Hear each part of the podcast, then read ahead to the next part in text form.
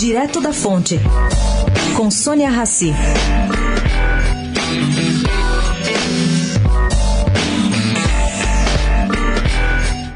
É no mínimo esdrúxula, para não dizer estapafúrdia, uma medida aprovada na comissão de mista ontem, encaixada na medida provisória da reforma administrativa. Ela simplesmente transfere atribuições que hoje estão sobre o guarda-chuva de Paulo Guedes, herdadas do extinto Ministério da Indústria e Comércio, para o ministro Marcos Pontes. O ministro herda formulação de políticas de indústria, comércio e serviços, bem como a Agência Brasileira de Desenvolvimento Industrial.